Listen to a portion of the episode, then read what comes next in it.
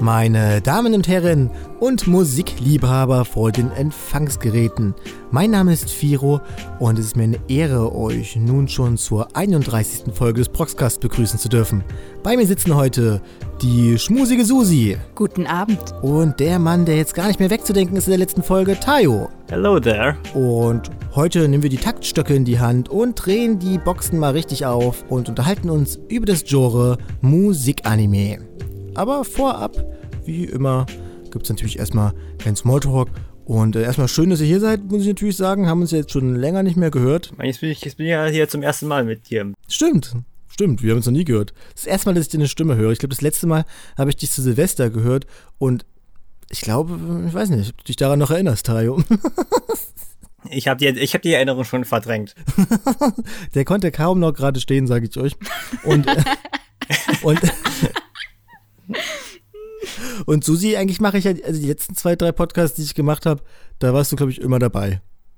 Echt jetzt? Also eigentlich kompletter Schwachsinn, dass wir uns schon lange nicht mehr gehört haben. Doch, ich glaube, das letzte, was ich moderiert habe, war ja das, wo ich gekonnt eigentlich äh, den Löwenteil dann abgegeben habe, weil das war ja dann äh, die Impro-Show. Oh, ja, stimmt. Und ähm, ich glaube, davor bei dem Thema, da waren wir auch, was auch dabei, aber ich weiß es nicht mehr so richtig.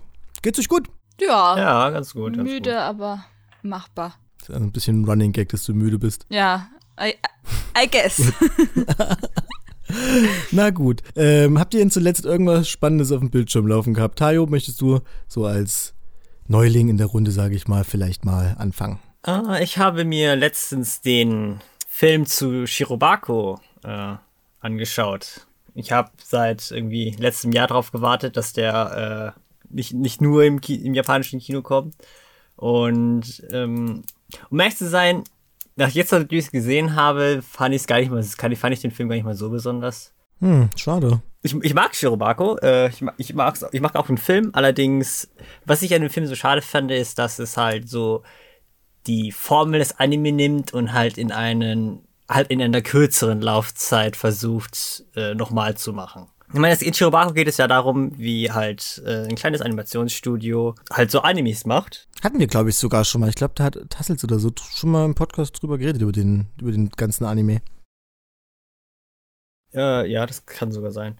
Und das Ding ist halt, der Shirobako-Film ist halt basically genau dasselbe. Es, Im Film geht es basically darum, dass es, ähm, dass 2019 ein dunkles Jahr für, das, für die Anime-Industrie ist. Äh, die, ba die Bubble ist geplatzt, es werden keine neuen, also die Anime-Industrie steckt in der Krise, was ironisch ist, weil 2019 im Real Life ja gar nicht mal äh, ziemlich ein krasses Jahr für Anime war. Äh, genau, und äh, Musanya Animation, also das äh, Animationsstudio, worum es halt geht, äh, ste steht halt kurz vor dem Aus. Äh, nachdem die eine Produktion gecancelt wurde, hängt jetzt alles von diesem einen Kinofilm ab. Oh, Meta. Das ist cool, dass es so ein Meta-Shit ist. Ach so, ist das ist beim echten im Studio beim echten Studio auch so eine Brenzli-Situation gewesen oder wie, wo es um den einen Film geht, der ich glaube nicht. Ich glaube nicht, aber es ist cool, dass sie in dem Fall halt einen Kinofilm produzieren und es ein Kinofilm ist, während es in der normalen Serie wahrscheinlich eine Anime-Serie ist, glaube ich jetzt Stimmt. mal. Ich habe es nicht gesehen.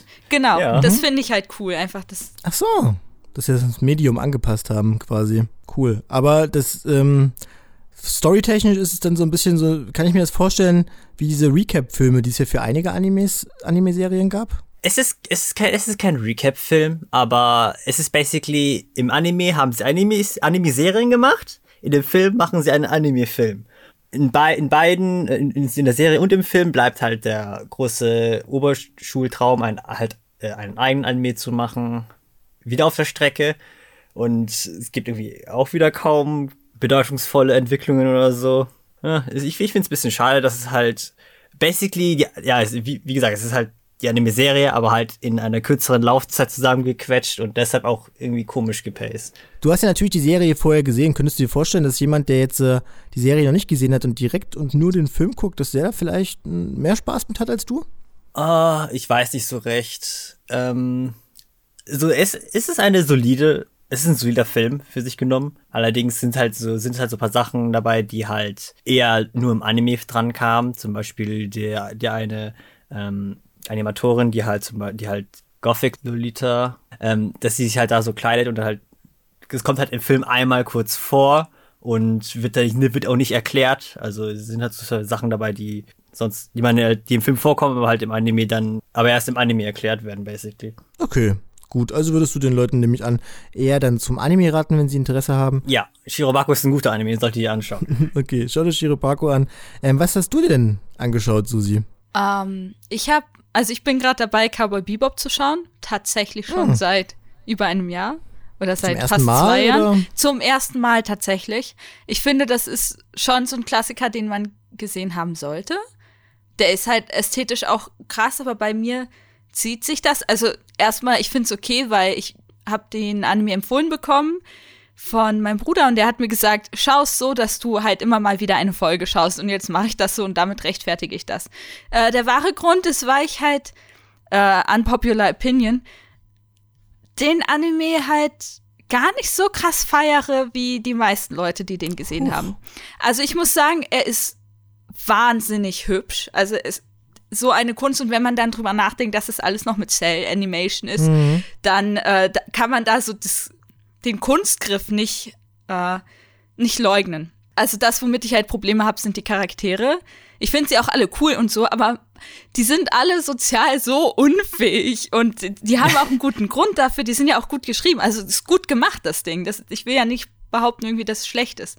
Aber für mich ist es irgendwie total wichtig, dass ich den, den Charakteren irgendwie näher kommen kann. Aber das sind alles so Leute, die einfach nie ihre schwachen Seiten zeigen können. Und das ist für mich irgendwie ein großes Problem, aber ich feiere den Anime natürlich trotzdem und jetzt neulich hat, also die letzte Folge, die ich gesehen habe, da war halt, wo dieser wörtliche Cowboy war, der äh, basically einen Spiegel zu Spike Spiegel, lol, äh, darstellt, ähm, weil die beide halt einfach ganz viel Probleme bereiten für alle Leute um sie herum und das fand ich witzig. Also diese leicht Comedy-esken Folgen finde ich dann halt auch immer besser. Und mein Lieblingscharakter äh, ist natürlich dann auch Edward, weil sie ist fantastisch, weil sie einfach nur Blödsinn macht die ganze Zeit, aber so essentiell ist für das, was passiert eigentlich.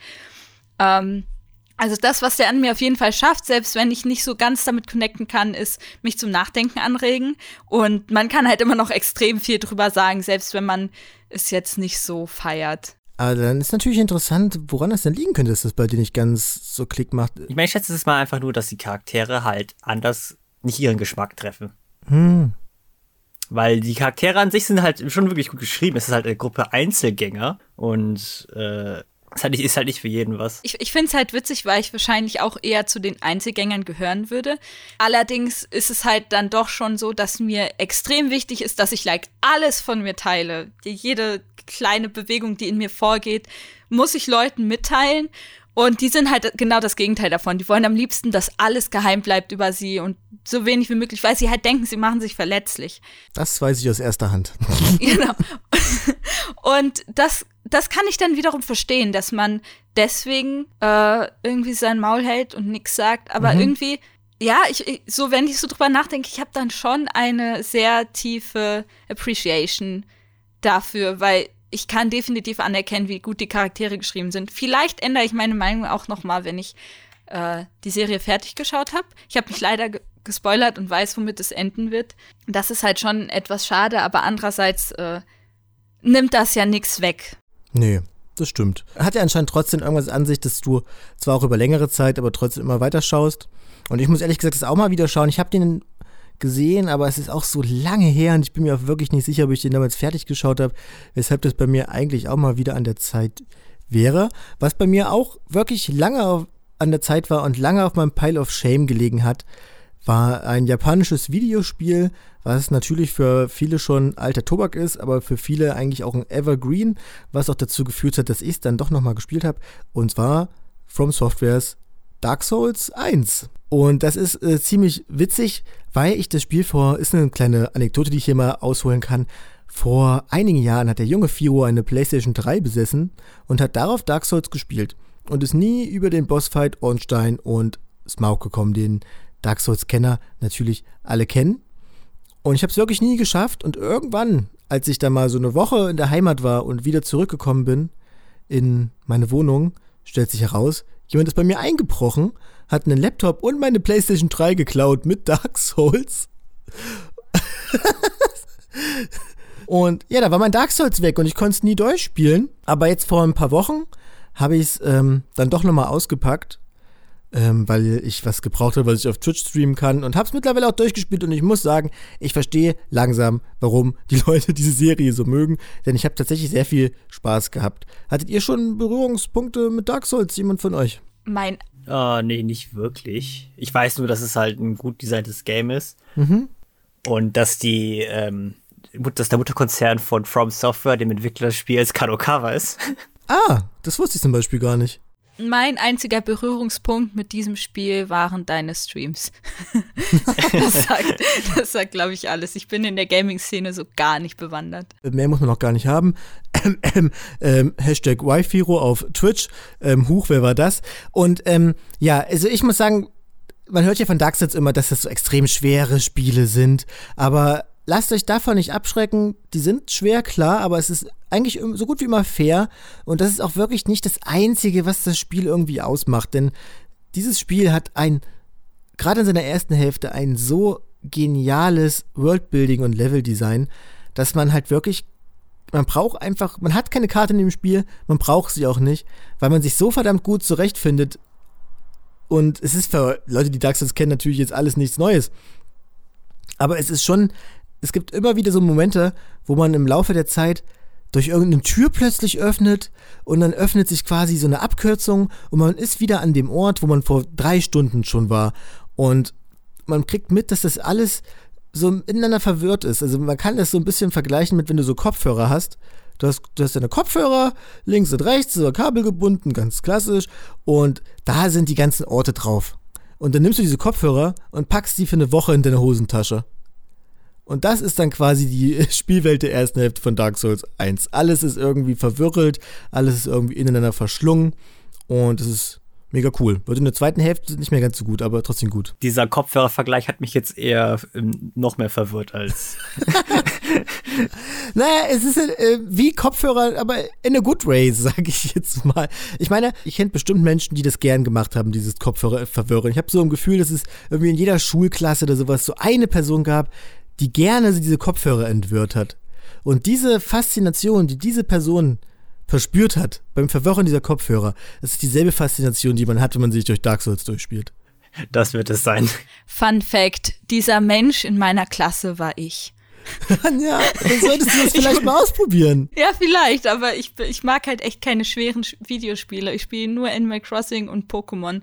Naja, vielleicht in einem anderen Leben, aber ja, also ich wollte es einfach loswerden. Ich habe es geschafft. Ich habe Dark Souls 1 besiegt und es ist für mich einfach auch nur auch so eine sehr persönliche Sache, endlich mal diesen Haken da in dem Leben abzumachen, äh, weil das hätte ich nicht gedacht, dass das passiert. Was ich aber sehr wohl gedacht hätte, was passiert, weil ich es ganz genau wusste, ehrlich gesagt, ist, dass wir heute über fantastisch musikalische Animes reden. Und damit wir das machen können, würde ich jetzt einfach mal direkt weitergeben in unseren atemberaubenden, energiegeladenen Thementalk. Ja, Musikanimes. Oder gibt es eine bessere Bezeichnung für das Genre? Nee, oder? Ja, also in jedem Anime ist Musik, aber das ist nicht das, was wir meinen. Wir meinen schon die, die Musik machen, als Thema behandeln. Musik als Genre in Animes. Genau. Es geht jetzt auch nicht um Musik aus Anime, also wir reden jetzt nicht über unsere Top 3 Full Metal Alchemist Openings, wo ich die jetzt hier problemlos nennen könnte. Und wir reden auch nicht über japanische Musik im Allgemeinen, sondern um Animes, die Musik thematisieren. Und da würde mich zu Beginn mal interessieren, was ist es denn, was euch denn besonders an diesem Genre fasziniert? Ich meine, ihr habt ja direkt aufgeschrien, als ich bei uns gefragt habe. Wie ist es denn bei dir, Susi? Ähm, es kommt halt auch drauf an, was für eine Art Musik-Anime das ist, aber gerade wenn ich über so klassische Musik nachdenke, ich bin halt ganz knapp vorbeigeschlittert, selbst in diese Schiene reinzugeraten.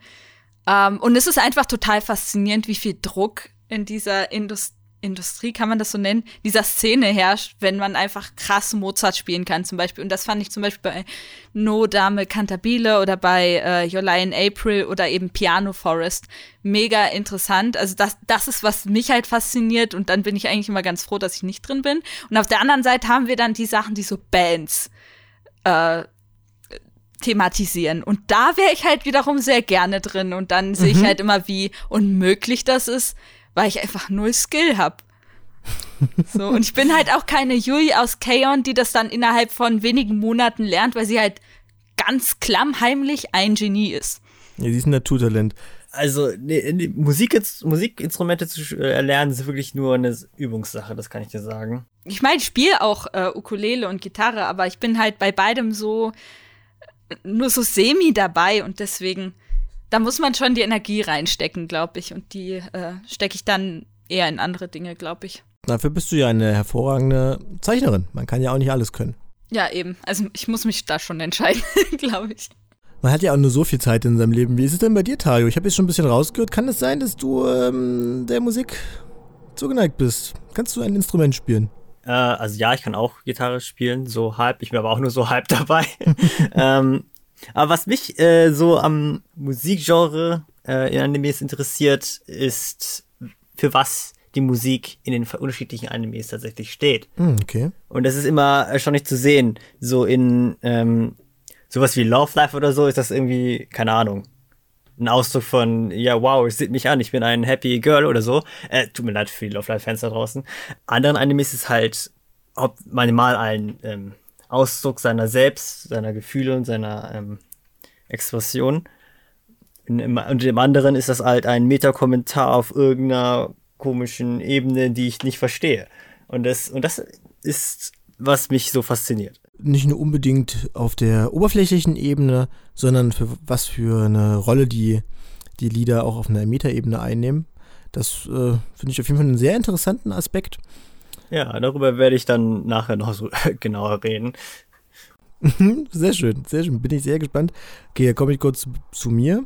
Also bei mir ist es auch, ich sag mal, ähnlich eigentlich wie bei Susi. Ich finde es einfach faszinierend, einen Einblick zu bekommen. Aber ich bin halt auch großer Fan von dieser ganzen Ganbate-Mentalität. Dieses, ähm, nimm dir was vor und, und schaff es. Und mag das zum Beispiel sehr gerne in Animes wie, wie Kaon, wie man dann halt, ja, gemeinschaftlich, eine Gruppe von Menschen schafft es dann gemeinschaftlich, irgendwas Tolles hinzubekommen. Und in dem Fall ist es dann halt die Musik. Dazu kommt, dass ich halt einfach japanische Musik einfach gern mag. Also viele meiner Lieblingsinterpreteten, Interpreteten, Interpreteten, inter, interpre Interpreten. Interpretät. Aussprache ist Interpretationssache. genau. ähm, einige meiner Lieblingsinterpreten äh, kommen halt auch aus Japan, weshalb ich der japanischen Musik einfach ähm, ja, zugeneigt bin. Und wenn dann eine coole Anime auch noch coole Original Songs hat, dann ist das halt einfach für mich gefundenes Fressen. Können aber auch nachvollziehen, was, was Tayo so meint. Es ist auch immer cool, wenn die Songs dann irgendwie ein bisschen mehr Bedeutung haben, wie zum Beispiel bei Carol and Tuesday oder sowas, wo die Songs dann ja auch so ein bisschen äh, eine politische Agenda teilweise auch so ein bisschen mit sich bringen können. Ich finde, es ist auch eine schöne Art und Weise, ähm, zu einer Conclusio zu kommen. Ich sag jetzt mal, wie bei Beck irgendwie das große Konzert am Ende. Es muss ja nicht immer das große Turnier sein, wo man sich dann auf die Schnauze gibt. Es kann ja auch einfach ähm, verschiedene Bands sein, die dann irgendwie musikalische Darbietungen leisten. Es ist eine schöne Alternative zum, ja, im Anime oft vorkommenden aufs Fressbrett geben, wie man ja so schön sagt.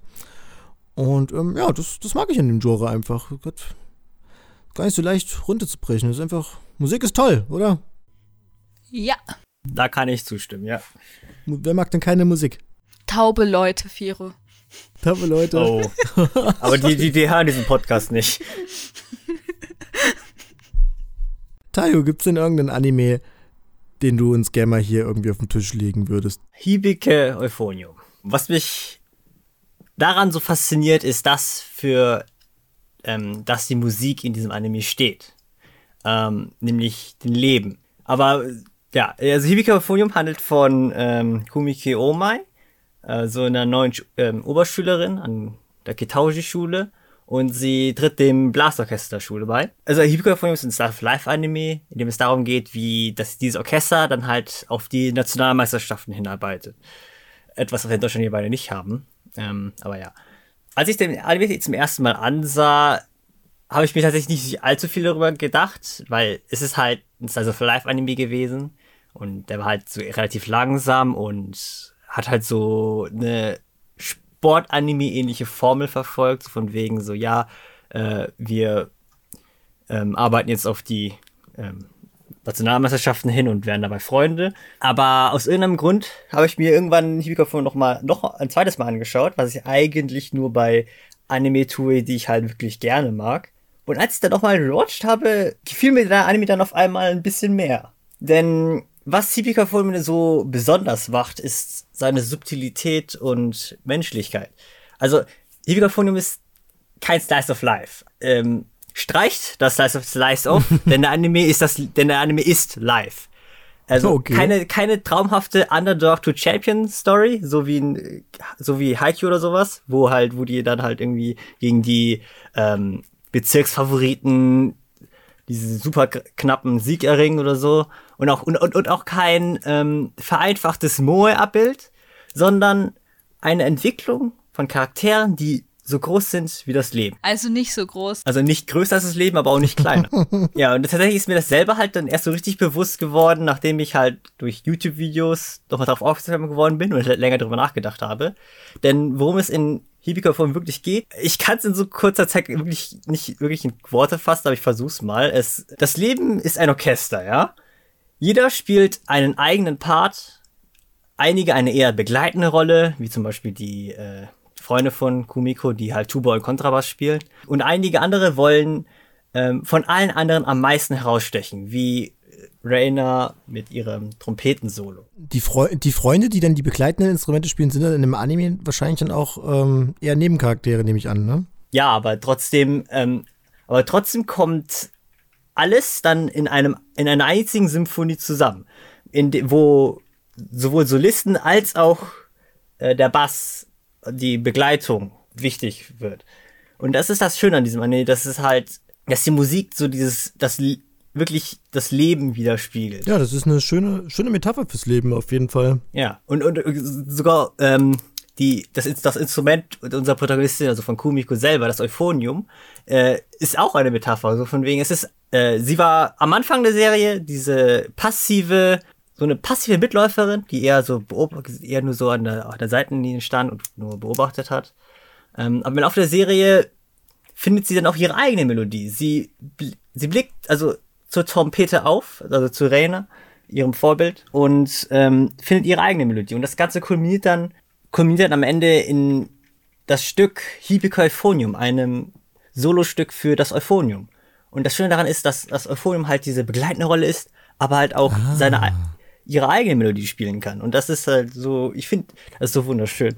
Mhm, das ist wirklich schön gesagt. Ich finde es auch sehr interessant, dass dir sowas dann beim zweiten Mal schauen erst aufgefallen ist, weil das ist ja wirklich ein Konzept, was man ja theoretisch auch komplett übersehen kann, weil das ja nicht auf der Oberfläche stattfindet. Ja, ich hab's aber erstmal auch komplett übersehen. Aber was mich interessieren würde, wie ist denn, wie, wie, wie, wie findest du denn die, die reine musikalischen Darbietungen in dem, in dem Anime? Wie, wie sind denn die Songs, sag ich mal? Sagen wir so, die Musikproduktion ist, ähm, also der Anime ist von Kyoto Animation, also da könnt ihr schon erwarten, dass, also rein visuell ist das schon mal ein reines, ähm, wie sagt man das? Ein reines Fest. Ja, ein reines Fest. Und auch ähm, von der Musikproduktion her ist das einfach nur, muah. also das Schulorchester hört sich an wie ein Schulorchester. Also am Anfang, wo die da bei der Eröffnung gespielt haben, haben da hat man wirklich rausgehört, dass das Schüler sind, die das, äh, die das ähm, da irgendwie on the fly gerade spielen. Und sogar die Trompetensolos für die, also bei der Audition, ähm, wo sie die Solistin für das Stück äh, ausgewählt haben, hat man wirklich diese so kleine Subtilität, kleine, kleine äh, Nuancen in die, in die Stücke von Rena und der Konkurrentin angebaut, um wirklich zu klar zu machen, dass die, der eine ist zwar gut, aber Rainer ist einfach besser. Mhm. Und diese Musikproduktion macht halt, ist es macht halt möglich, dass halt selbst so diese, dass selbst, dass selbst halt so Expertenhörer, also was ist Expertenhörer, aber halt, dass halt auch Leute, die halt selber äh, Blasinstrumente spielen, auch wirklich raushören können, ja, die ist besser und, und hat es verdient. Mhm, das finde ich ziemlich cool, weil es gibt ja auch viele Musikanimes oder wenn gespielte Songs sind, Anime vorkommen, da hört man das halt nicht raus, ne, diesen Fortschritt. Dann nehmen die dann halt einmal den Song auf und der wird dann quasi immer, immer wieder abgespielt, wenn der Song dann in, der, in dem Anime vorkommt. Das ist das, was Cute Animation so ausmacht, diese Liebe zum Detail. Ja, klingt auf jeden Fall gut. Klingt wie etwas mit sehr viel Herz und nach etwas, was auf dem ersten Blick wahrscheinlich wie ein einfacher wholesome Anime aussieht, auf dem zweiten Blick dann aber noch etwas Bedeutung dazu gewinnt und dadurch wahrscheinlich noch mal mehr wholesome wahrscheinlich wird, nehme ich an. Auf jeden Fall, auf jeden Fall. Ein Anime, der auch ziemlich wholesome ist, wenn nicht sogar der wholesomeste Moe-Anime da draußen, den es gibt, der König der Moe-Animes, ist Kaon. Und Kaon ist so ziemlich mit mein Lieblingsmusik-Anime, muss ich sagen, weil ich A, den Humor halt einfach super finde. Ich finde, Kaon funktioniert auf einer fantastischen, humorvollen Ebene, wo teilweise auch die Instrumente und die Musik ja mit in den Humor eingebaut wird. Die Charaktere sind einfach super und jetzt kommt halt das Ding, die Songs sind alle überragend und die sind nicht so, wie man es erwarten würde. Nicht so, wie man es von so einem Light Music Club in der japanischen Schule irgendwie erwarten würde. Es sind halt, wenn man mal ganz ehrlich sind, sind die Songs von Hokago Tea Time, wie die Band aus Kaon heißt. Es ist ja eigentlich, es ist ja eigentlich krasser Noise Rock einfach. Krasser Noise Rock mit süßen Texten. Das ist schon ziemlich cool, weil die Songs sind, also, sind auf einem sehr, sehr hohen Level, was so von der Gitarre und den, also generell von den Instrumenten irgendwie angeht. Und wusstet ihr zum Beispiel, dass die Synchronsprecher, die Seijus von den Kaon-Charakteren, die singen ja A, die Songs alle wirklich und B, haben sie extra für den Anime ein bisschen die Instrumente gelernt, damit die halt dann so Live-Performances machen können. Das ist mega cool. Mega. Finde ich auch echt cool. Ja, das hört sich, das hört sich immer interessant an. Da wurde sich auch sehr viel Mühe gegeben, das irgendwie glaubhaft und auch cool zu performen. Ähm, was habt ihr denn für eine Beziehung zu Kaon? Um, ähm, ich bin Kaon Neuling. Ich habe letztes Jahr die erste Staffel geschaut. Um, ähm, ich bin generell Cute Girls Doing Cute Things, things Neuling. Ja. Um, aber ich liebe Mugi. Mugi ist die beste von allen, weil äh, she don't give a fuck. Sie macht einfach ihren Kram und ist immer dabei. Ich, ich finde sie einfach toll. Ähm, mich frustriert halt einfach nur wirklich, dass es so leicht dargestellt wird, so eine coole Band zu machen und so cool zu musizieren. Und es frustriert mich, weil es einfach nicht so leicht ist. Hey, du, ja, ähm, hast halt nur deine 26 Folgen. Du musst ja aber das muss ich schon sagen, bei Kaon ist es halt jetzt nicht so, wie in dem Anime den Tayo vorgestellt hat, dass, ähm, also die sind von Anfang an alle schon ziemlich cool. Ja, aus, außer Yui, aber Yui ist einfach dann ein äh, Naturtalent und lernt es dann super schnell. Man muss ihr aber auch zugestehen, dass sie einfach zu Hause nichts anderes macht, als auf der Gitarre zu spielen. Das stimmt. Und Süßigkeiten essen. Genau, ähm, eben. Also ich finde es mega cool, auch wenn technisch gesehen ist es ja kein Musikanime, sondern ein Tee-Club-Anime, weil sie ja eigentlich nur Tea-Time haben. Sie trinken Tee und essen Kuchen mehr, als sie Musik tatsächlich machen. Ja, ja, aber ich muss sagen, das ist etwas, also nicht ganz so, aber das ist etwas, was ich, was ich sehr relatable finde. Weil das kennt man, weil ich war, ich habe selber nie in der Band gespielt, aber ich war schon ich war schon oft der Dude, der halt mit in den Proberäumen abgehangen hat. Und da wurde vielleicht nicht Tee und Kekse konsumiert, aber da wenn wir mal ehrlich sind, also. Sondern Chips und Cola. Chips und Cola, genau. ähm, da wurde auch nicht immer dann musiziert, ne? Also da hat man sich auch oft einfach nur zum Abhängen getroffen. Also ich, das ist schon ein Ripe, den ich irgendwie nachvollziehen kann. Man muss, man muss halt auch sagen, Leute, die cool genug sind, um in einer Band zu spielen, sind meistens auch echt coole Leute. Mhm. Ich glaube, ich kenne wenige Leute, die in Bands sind, die uncool sind. Also vielleicht nicht mal unbedingt charakterlich cool, aber zumindest vom Vibe her und vom ja, ich, ich gehe das Leben halt jetzt nicht, nicht sehr konventionell an. Also halt allein durch, durch das, was zum Beispiel die Punk-Szene repräsentiert, dieses rebellische, das fände ich schon cool, vor allem weil das Leben halt auch einfach nicht so in Formen gepresst funktioniert. Also keine Ahnung, wenn du Musik machen willst und dabei konventionell und in eine Schublade gesteckt werden willst, dann machst du halt klassische Musik. Da machst du keine äh, coole Band auf mit drei Leuten, die von, äh, als die in der Garage startet oder so man darf nicht unterschätzen, dass äh, drei Dudes mit, ne, mit einer Gitarre und einem Schlagzeug ist, glaube ich, aber auch einfacher als gut in klassischer Musik zu sein. Nein, es ist, es ist eine krasse Kunst. Ich will das nicht unterschätzen. Das ist ja genau das, was mich bei Kayon frustriert. Also es ist nichts, worauf ich herabschauen würde. Es ist nur auf eine ganz andere Art und Weise da. Und das sind alles immer Leute, die das aus Leidenschaft machen und nicht, weil ihre Eltern sie seit dem Alter von vier Jahren in den Klavierunterricht gesteckt haben. Wo man bei Kaon dann manchmal nicht so sicher ist, ob, ob die Yui wirklich so Bock hat. ja, aber dann wiederum äh, wird sie regelmäßig von ihrer Schwester in ihrem Zimmer erwischt, wie sie einfach auf Gita Gita ne? Dann hab ich gekuschelt. Gita. Wer ist denn euer lieblings äh, Kaon-Girl? Bei dir hast du ja schon gesagt, deins ist Mugi. Wie ist es bei dir, Tayo? Ah, ich, es ist schon viel zu lange her, seit ich Kaon geschaut habe. Ähm, ja, aber die eine mit, ähm, die eine schwarzhaarige, die Kohai. Also die, die äh, später in dem Band. Ach so, Asunyan. Asunyan, ja. Ja, Asunyan ist super. ist ganz witzig, weil Asunyan, ich kenne viele Leute, die ähm, mögen äh, Asunyan nicht äh, und finden es schrecklich. Aber ich bin auch großer Asunyan-Fan, mag ich sehr gern. Ich mag die Dynamik zwischen ihr und Yui einfach sehr gern. Und ich muss sagen, bei mir ist es auf jeden Fall Yui, weil Yui ist auch einfach eins zu eins mein Spirit Animal, also wenn man das so sagen kann. Ja, das, ich kann es mir so gut vorstellen, wie du einfach in deinem Zimmer sitzt äh, in deinem süßen Nachthemd. Ja. Und dann spielst du so Gitarre und dann und du snackst die ganze Zeit Süßigkeiten. Das ist wirklich. Und bei mir ist es halt, bei mir ist es halt dann nicht Gitarre, sondern irgendwie was anderes, woran ich dran rumspiele, wenn ich alleine in meinem Nachthemd im Bett liege. Oh Gott. oh mein Gott, das Kopfkino jetzt. Ich meine natürlich mein, meine Switch. Ich spiele dann irgendwie Animal Crossing oder sowas. Also Leute.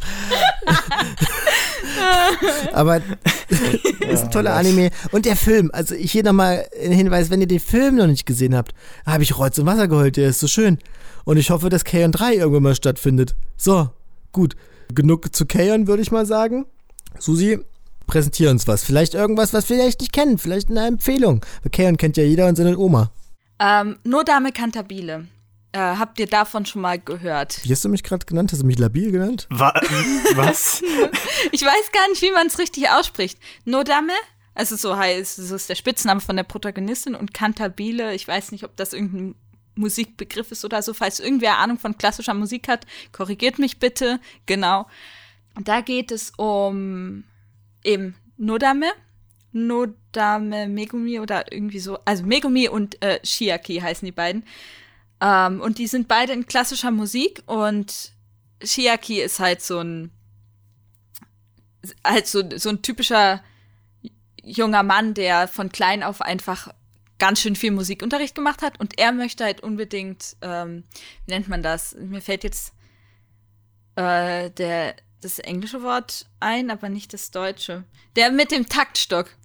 Dirigent. Dirigent. Ja. Dirigent, ja. Der Dirigent. Er möchte Dirigent werden. Er kann halt auch krass Violine spielen und natürlich auch krass Klavier. Also es ist halt auch nicht zu unterschätzen, wenn du Musik studieren willst, dann musst du halt krass singen können und zwei Instrumente äh, perfekt spielen können. Also perfekt, in Anführungszeichen. Und dann gibt's noch Megumi und sie ist halt äh, einfach das pure Chaos und sie, sie ist halt aber ein Genie. Also sie kümmert sich um nix. Ihre Wohnung stinkt und ist voll mit Müll. Um, ähm, und es wird auch manchmal gesagt, dass sie stinkt. Das finde ich halt auch sehr amüsant, weil sie einfach manchmal vergisst, sich zu duschen. Sie ist halt so ein Genie-Charakter, der einfach so auf Normen dann scheißt. So, und die passen halt überhaupt nicht zusammen, aber Megumi verliebt sich dann in Chiaki. Um, ähm, und dann sind die ersten zwei Staffeln, geht's dann einerseits natürlich um ihre musikalischen Karrieren und andererseits dann um ihre Liebesbeziehung, weil sie schafft es tatsächlich, ihn irgendwann zu überzeugen und ich weiß gar nicht mehr wie. Ich finde sie auf jeden Fall einen viel entspannteren Charakter als ihn, weil er hat halt durchgehend einfach einen Stock im Arsch. Und ich finde das äh, eher noch unsympathisch, aber er ist dann so derjenige, der ihr so beibringt zu leben und like gesundes Essen zu kochen. Der ganze langweilige Er hält ihre Wohnung sauber und solche Sachen. Genau, aber das ist halt auch irgendwie wichtig. Ja, ne? Der Körper ist ja auch ein Instrument und das muss man ja auch in Schuss halten. Genau. Es ist halt wirklich interessant, weil das, was Tayo vorhin gesagt hat, von wegen, was die Musik dann ausdrückt, das ist hier auch noch mal viel wörtlicher genommen. Also, dass du nicht nur irgendwie so einen Song hast bei einer Band, bei Kaon, und du spürst dann, wie in dem Song diese ganze coole Zeit drin steckt, die sie miteinander verbracht haben, sondern hier ist es wirklich wörtlich, dass äh, sie spielen ein Lied und es ist total wichtig für die Karriere die sie haben. Und da stecken sie natürlich die Gefühle rein, aber du hörst es halt nicht raus, weil es ist halt fucking Mozart. Das hast du schon tausendmal gehört. Es ist irgendwie. Es sind halt nur Cover-Songs, wenn du so willst. Ähm, aber es ist halt sehr interessant, weil am Anfang denkt man, es ist so eine Romance-Story, aber es geht dann immer weiter also es geht dann immer mehr darum, wie sie eigentlich ihre Karriere mit ihrer Beziehung vereinen können. Und dann gehen sie auch irgendwann nach Paris, weil man da einfach Musik noch viel krasser studieren kann. Also die studieren das richtig an der Uni und so. Es ist Wahnsinn. Und du merkst halt, wie die richtig unter Druck stehen. Und Megumi ist halt eigentlich überhaupt nicht der Mensch dafür. Und sie macht's halt nur, weil sie ein Stipendium bekommen hat. Und so ein Mensch ist, ja, da öffnet sich eine Tür, dann gehe ich da halt einfach durch. Ist mir auch scheißegal. Und irgendwann merkt sie dann halt, dass Genie sein allein nicht reicht und dass sie da sich halt auch mal den Arsch aufreißen muss, um sich über Wasser zu halten. Und das ist eigentlich ganz cool, weil die Geschichte endet nicht damit, dass die beiden irgendwie heiraten oder so. Also es ist klar, dass sie sich lieben und trotzdem zusammenbleiben wollen. Aber es endet damit, dass sie irgendwie spontan wegrennt und ihr Debüt macht mit irgendeinem so Scheiß. Und das ist ja so ein großer Deal. Äh, das ist überhaupt nicht spoilery, weil die Geschichte wird überhaupt nicht von der Karriere ah, okay. getragen, die sie so machen, sondern von den Charakterdynamiken und so weiter. Ähm, ich finde es halt nur sehr interessant, weil man wird schon keiner auf eine falsche Fährte gelockt, finde ich, weil ich habe ich hab die Story enjoyed, weil ich ähm, die Charaktere cool fand und sie geschippt habe und so weiter. Und ich habe mich, also de, der letzte Arc, das war dann auch so, yo, wann wird das jetzt mal was Ernstes? Und dann geht's in eine komplett andere Richtung und auf einmal geht's nur noch um Musik. Und äh, fand ich halt interessant. Und ich könnte mir niemals vorstellen, Musik zu studieren, weil es einfach so ein unfassbar großer Druck ist. Und äh, Props an alle, die das machen. Ähm, generell, in welche Richt Musikrichtung man äh, geht, jetzt ob man das halt studiert oder nicht. Ich meine halt alle, die das professionell machen, das ist verdammt schwer und äh, ich respektiere das einfach nur total. Und dieser Anime kann es einem dann noch mal auf so eine ganz andere Weise zeigen, dass Musik halt so krass der Lebensinhalt von einem sein kann. Und dann nochmal von, von mir die Frage auch an dich. Wie ist denn die äh, Musik, also die musikalische Qualität in dem Anime? Ist das was fürs Ohr oder eher so? Oder ist es wirklich nur so, oder ist es nur so ein Cover von Mozart? Ich finde es interessant, weil ich habe das ja vorhin so ein bisschen gebasht, so ja, es ist Mozart, das hast du schon tausendmal gehört, aber tatsächlich kriegt der Anime es irgendwie hin, weil, weil äh, in der klassischen Musikszene ist es halt auch so, du hörst das Lied zwar, aber je nachdem, wer es performt, äh, klingt es dann auch anders. Aber du musst halt auch das Gehör dafür haben. Ich habe das nicht unbedingt, aber der Anime schafft es schon, dass du das unterscheiden kannst. Zum Beispiel hat Megumi die Angewohnheit, wenn sie ein Lied lernt, also sie lernt halt nicht aktiv dafür, was sie aber definitiv sollte.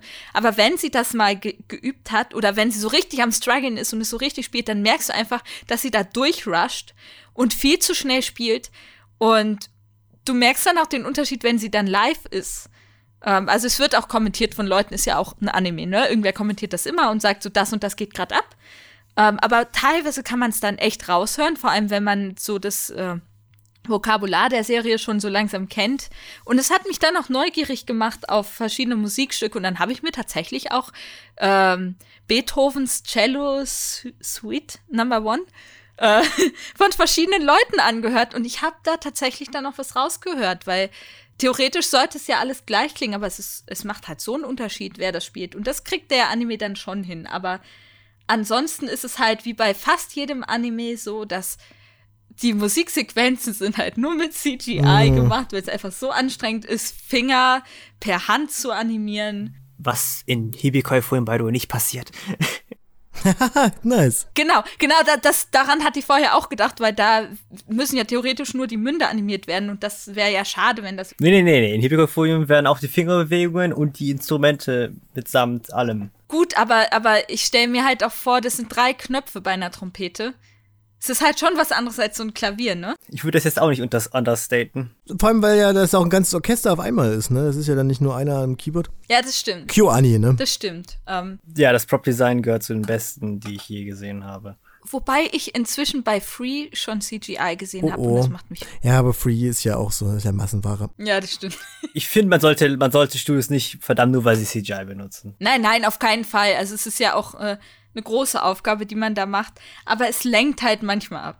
Aber wo du gerade Beethoven und Cello sagst, das ist jetzt ist nicht ein Musikanime, aber ein ganz kleiner Shoutout zu einem meiner Lieblingsanimes, der nie, so gut wie nie heutzutage noch beredet wird, und zwar Platt Plus. Da gibt es einen Charakter, der heißt Haji und der spielt auch Cello und der spielt halt auch diese ganzen Beethoven-Dinger rauf und runter. Der Typ ist ultra cool und seitdem ich ihn kenne, will ich, ist es auf meiner Bucketliste eigentlich recht weit oben, aber wahrscheinlich das Unwahrscheinlichste, dass ich es jemals umsetzen werde, äh, Cello zu lernen, weil ich finde, dass Cello das coolste Instrument der Welt ist. Also wenn ihr Bock habt auf einen coolen Cello spielenden Typen, guckt euch Platt fucking Plus an. Nice, gerne. Ich muss mich übrigens noch mal korrigieren. Ich meine Bachs Cello Suite, nicht Beethoven. Ich habe da einfach Anfänger. Ich meine ich, glaube ne? ich, auch. aber ich ähm, aber ja, ist ja auch egal. Gut, springe ich mal ein Anime raus, den ich geguckt habe und den ihr noch nicht gesehen habt. Und zwar aber auch nicht lang, weil ich möchte mir nicht die Chance nehmen, über diesen Anime noch in voller Länge in einem ganzen Podcast darüber zu reden. Deswegen konzentriere ich mich auch nur auf die musikalischen Elemente dieses Animes. Und zwar ist es der meiner Meinung nach so gut wie perfekte Anime Nana. Ja, ich denke, ich hoffe, dass die meisten wissen, worum es um Nana geht. Um Nana geht es um zwei Mädels, die beide zufällig Nana heißen, sich auf einer Zugfahrt nach Tokio kennenlernen und dann, wie der Zufall es so will, zusammen in eine WG ziehen. Und eine der beiden Nanas spielt halt in einer Band namens Plakustonu, abgekürzt mit Blast. Und ähm, die spielen halt, ich sag mal, punkigen Poprock, könnte man das so nennen. Das ist eine interessante Bezeichnung. ja, also die, ich meine, selbst wenn ihr den Anime vielleicht noch nicht gesehen habt, ihr kennt es ja bestimmt so von Artworks oder so, die sind halt designtechnisch sehr so in diesem Vivian Westwood Schick-Punk drin, sag ich mal. Äh, Netzstrümpfe, äh, lange Stiefel, Piercings, Vivian Westwood Schmuck und solche Sachen. Super, diese, super cool, die Punk-Ästhetik. Die Musik ist aber ein bisschen mehr ich sag mal schon so ein bisschen mainstreamiger Punk, kann man sagen, was in der Serie aber auch aufgegriffen wird. Denn die, der Anime zeigt in der Plotline von dieser Nana, A, was das für Struggle sind, seine musikalische Karriere mit seinem Privatleben und seinem Liebesleben zu verbinden, was ich einen sehr interessanten Aspekt finde. Und ähm, B, auch äh, wie der Weg vom, ich sag mal, dem kleinen Musiker, der auf kleinen Konzerten spielt, bis hin zu dem großen Plattenlabel, wie der Weg ist und geht dann sogar noch ein bisschen weiter und bringt auch noch mal Eindruck, wie es denn dann ist bei einem Plattenlabel und was für Vor- und Nachteile das mit sich bringt. Und ich kenne wenig Animes, die das so gut und greifbar einfangen, was halt auch damit zusammenhängt, dass Nana halt prinzipiell ein, ein meisterliches Werk ist, darin realistische Charaktere darzustellen, die realistische Probleme haben und auch wirklich wie Menschen wirken und nicht wie irgendwelche Anime-Abzieh-Tropes das ist einfach cool. Susi, du hast ja auch schon ein, ein paar Folgen nacheinander gesehen. Da war jetzt wahrscheinlich, glaube ich, noch nicht so viel ähm, von der Musik jetzt zu hören, aber hast du denn vielleicht schon einen kleinen Eindruck irgendwie ähm, gewinnen können? Ähm, also ich halte den Anime für einen sehr feministischen Anime tatsächlich. Also im Gegensatz zu vielen anderen Darstellungen von Frauen und Mädchen in Anime macht dieser das echt gut.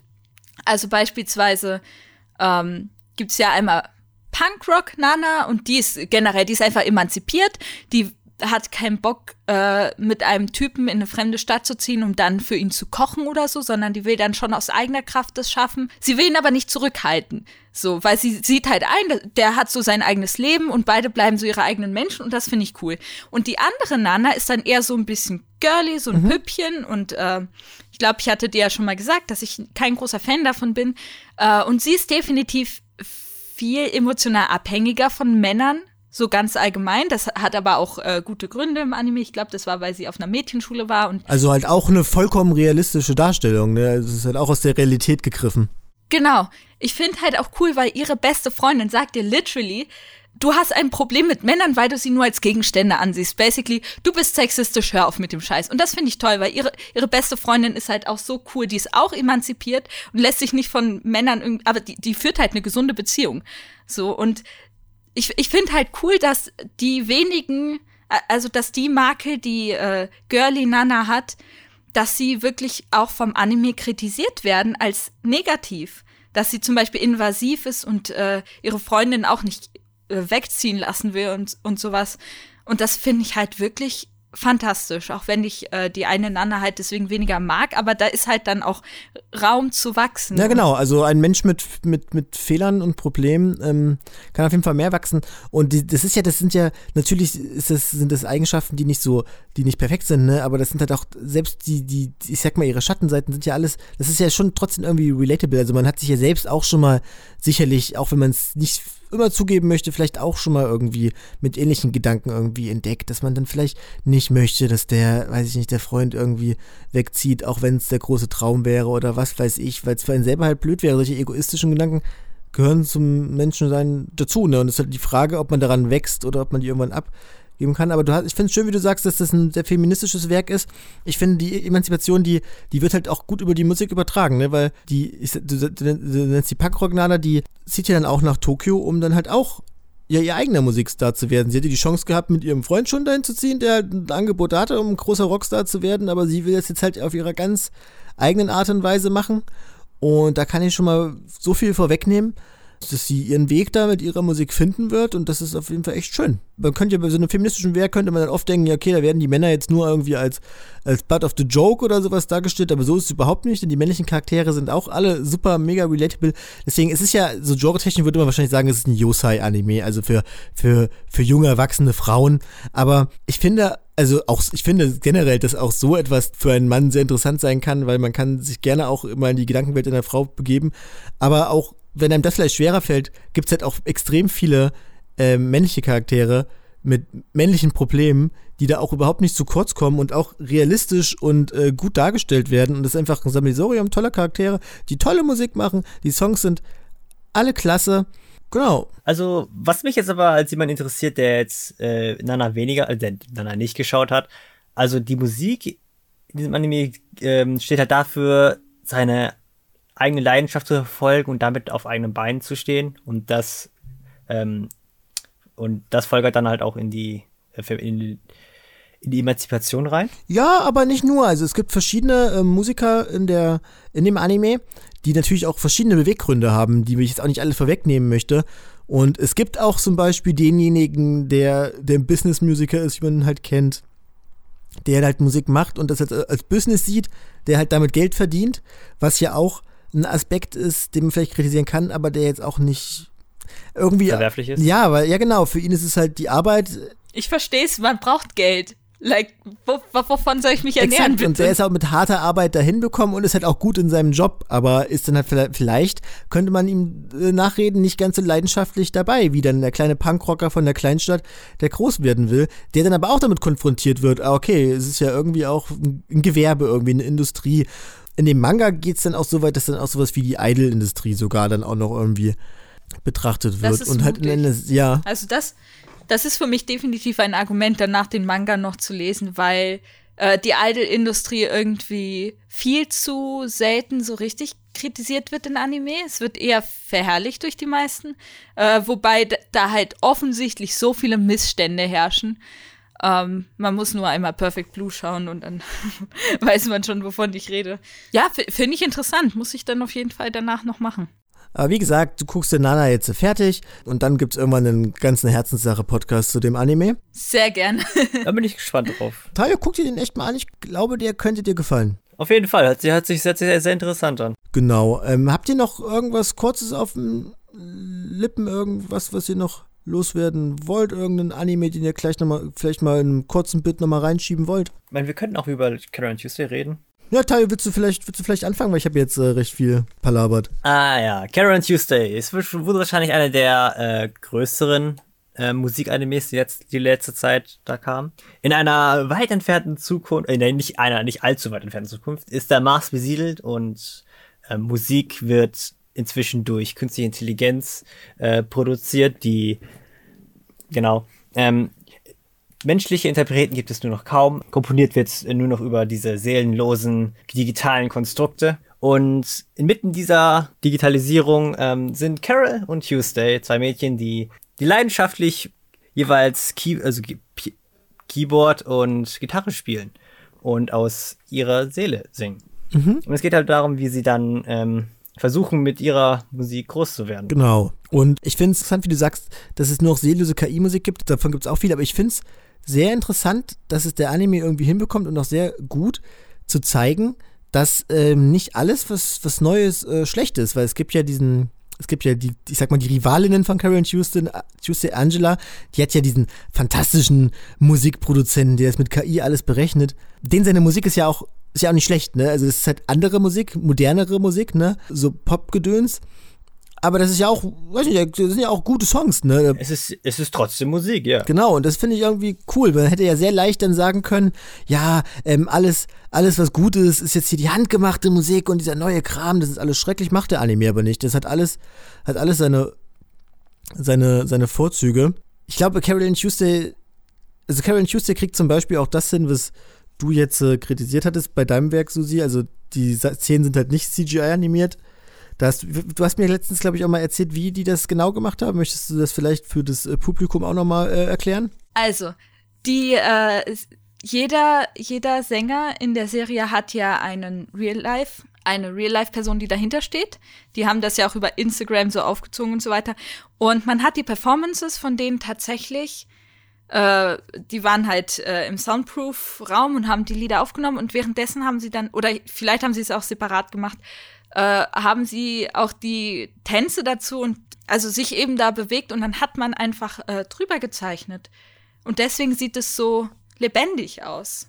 Ein bisschen wie es Makoto Shinkai mit seinen Umgebungen macht, nur halt mit den Performern. Ja. Ja, genau. man muss halt wirklich dazu sagen, dass Karen Tuesday so mit die wirklich eine der besten Musikproduktionen, die es da draußen ja. in der Anime-Welt gibt, hat. Ja, es ist auch, die, die Songs sind halt mega abwechslungsreich. Ja. Also irgendwie gefühlt jedes Genre wird abgeliefert, von klassischer Liedermachermusik über Techno bis hin zu äh, modernen Hip-Hop, sage ich mal. Und, und ich finde es auch bemerkenswert, dass die Songs alle auf, also nicht alle, aber fast alle auf Englisch sind. Und jetzt aber nicht das typische ähm, Anime-Englisch, wie man das von Nana auch kennt, sondern halt richtig gutes Hochenglisch. Die haben ja wirklich, die haben wirklich echte amerikanische und äh, englischsprachige Musikanten da dazu geholt. Genau, genau. Teilweise auch Interpreten, die man halt kennt. Und das ist schon echt ein cooler Aufwand. Das, ja, das heißt, das heißt, dass, dass jeder noch so kleine Sänger, der davor kommt, einen eigenen Song mit eigenen Interpreten und so weiter bekommen hat. Und ich finde was ich aber wirklich schade finde, ist, dass sie diese Diamanten an Musikstücke in den, äh, sagen wir mal, niederwertigsten pl ähm, äh, Plot, Plot-Verpackungen da delivered haben. Und zwar in einem fucking Tournament-Arc. ja, ich verstehe, was du meinst, aber ich muss sagen, ich, ich fand das eigentlich ganz cool, dass sie das, dass sie das als Tournament Arc gemacht haben, weil das wird ja dargestellt wie sowas wie Voice of Germany oder sowas, hier so eine, so eine Talent-Show halt. Aber das war so die billigste Methode, die man, die man hätte auswählen können. Also ganz ehrlich. Das, nee, das stimmt schon, aber ich finde, sie haben ich weiß nicht, ich finde, sie haben das aber, klar, man hätte das bestimmt irgendwie komplexer machen können, aber ich denke, da hätte man wahrscheinlich auch mehr Zeit gebraucht, um die Charaktere irgendwie zu etablieren. Aber ich, es hat mich jetzt beim, beim Gucken nicht groß gestört. Also ganz ehrlich, wenn, wenn du schon äh, diese hochpolitische Musik hast, dann würde ich, dann würde ich auch die Zeit nehmen, um die Charaktere zu etablieren. Ja, aber da brauchst du ja 50.000 Folgen noch. Ja, 1000 Folgen von Carrie on Tuesday wäre jetzt auch nicht so verkehrt gewesen.